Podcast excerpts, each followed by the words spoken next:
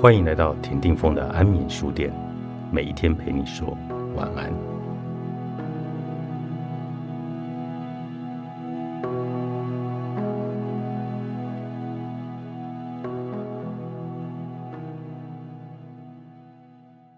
所以说，百闻不如一见。见到一位真正有道的人，值得研究他或者他的著述一百年。因为我们能从这样的人身上看见觉悟的活生生的典范。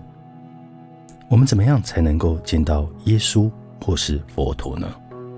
这就要看我们自己了。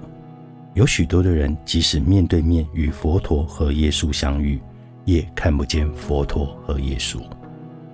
曾有一个想见佛陀的人，充满赶着的途中，竟忽视了一名亟待救助的妇人。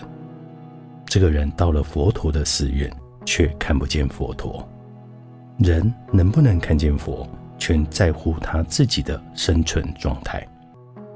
佛陀与许多伟人一样，有着令人肃然起敬的风仪。我们见到这样的人，会感觉到他散发着安详、仁爱、力量，自己也不知不觉的会有安详、仁爱、力量。中国人说。圣者出生时，河川会变得清澄，山林会变得葱绿，人杰而使地灵。有智者在场，你会坐在他的近旁，感到安详与光明。你若能坐在耶稣的身旁，并且看着他的眼睛，或是根本不看他，你得救的机会，也许比研读耶稣的教训而得救来得大。然而，他本人若是不在，只得退而求其次去读他的教训，其中又以他生命的教化最为宝贵。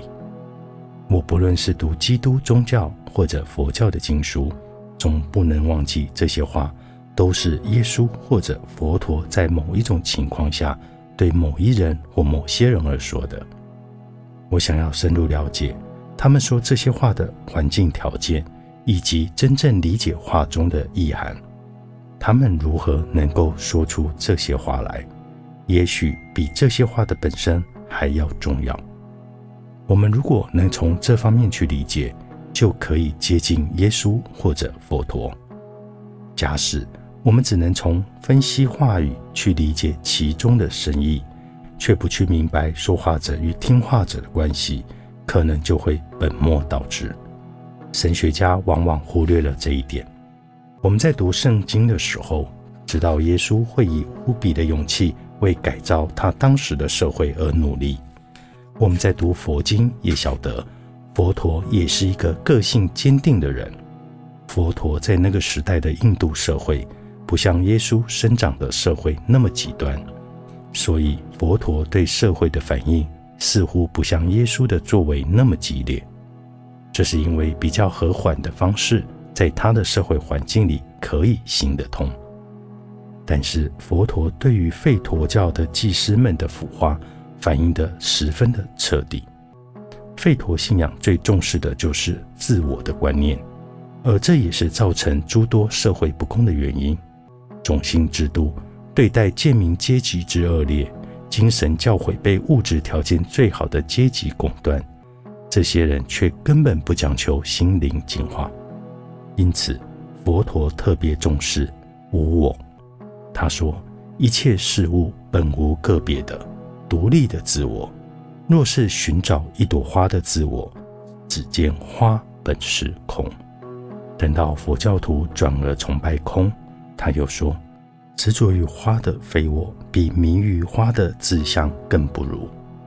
佛。”没有提出绝对的主张，无我非我的道理是对当时的社会状况而发，是静思修行的一个手段。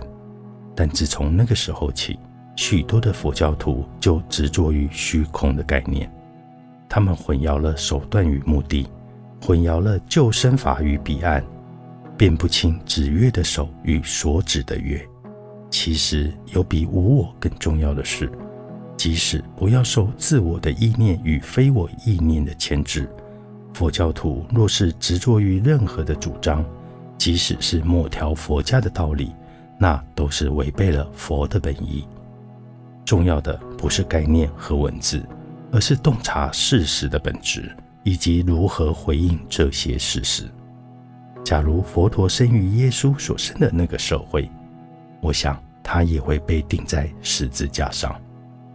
耶稣说：“我就是道路。”他的意思是说，要想真正和上帝亲近，就得行耶稣的道。在《使徒行传》中记载，早期基督徒都是以道路指自己的信心。我觉得“我就是道路”这一句话，比说“我知道道路”更好。我们要能够分辨耶稣在这所说的“我”与一般人所说的“我”。耶稣说的“我”是指生命，指他自己的一生，这便是道路。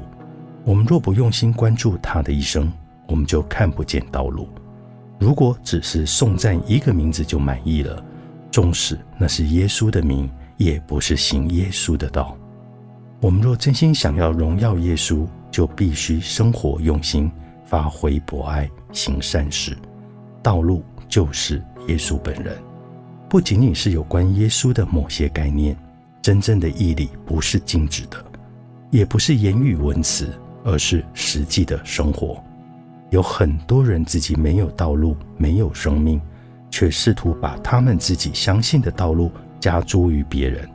其实那只是与真正生活、真正道路无关的言语文词。